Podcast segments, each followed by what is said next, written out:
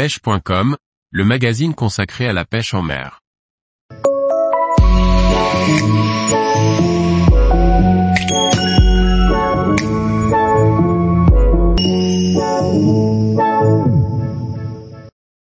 Choisir les bons hameçons pour pêcher le silure, un point primordial.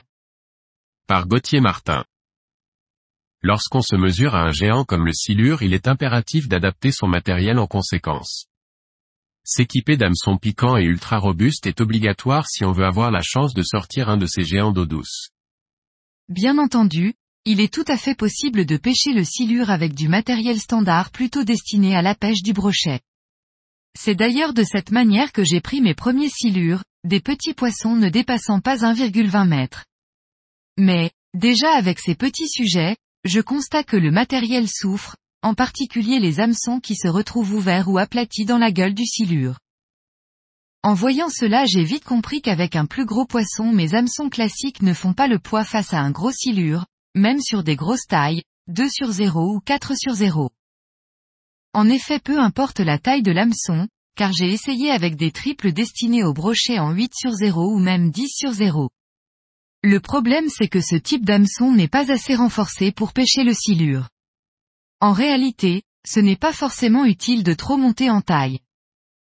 À gauche un modèle que je trouve trop grand, à droite celui que j'utilise en 2 sur 0. Pour ma part j'utilise généralement des hameçons renforcés en taille 2 sur 0, que ce soit pour les triples ou les simples. Personnellement j'apprécie les modèles distribués par Matcat et par Blackcat, ce sont des hameçons renforcés destinés aux silures. Les hameçons Matcat, ASTATIC, sont dotés d'un revêtement antistatique qui minimise le champ magnétique et les possibilités pour le silure de détecter notre montage. Vous pouvez aussi vous orienter sur les hameçons mers comme le Circle Hook qui est destiné aux pêches fortes, ces hameçons simples sont également très robustes. On trouve également des hameçons triples renforcés au rayon mer. Pour ma part, je suis très satisfait de la gamme d'hameçons, ASTATIC, ils sont très robustes et plutôt discrets. Pour le moment ceux que j'ai utilisés n'ont pas bougé d'un poil, même en sortant plusieurs gros poissons qui atteignent parfois les 2 mètres. Tous les jours, retrouvez l'actualité sur le site pêche.com. Et n'oubliez pas de laisser 5 étoiles sur votre plateforme de podcast.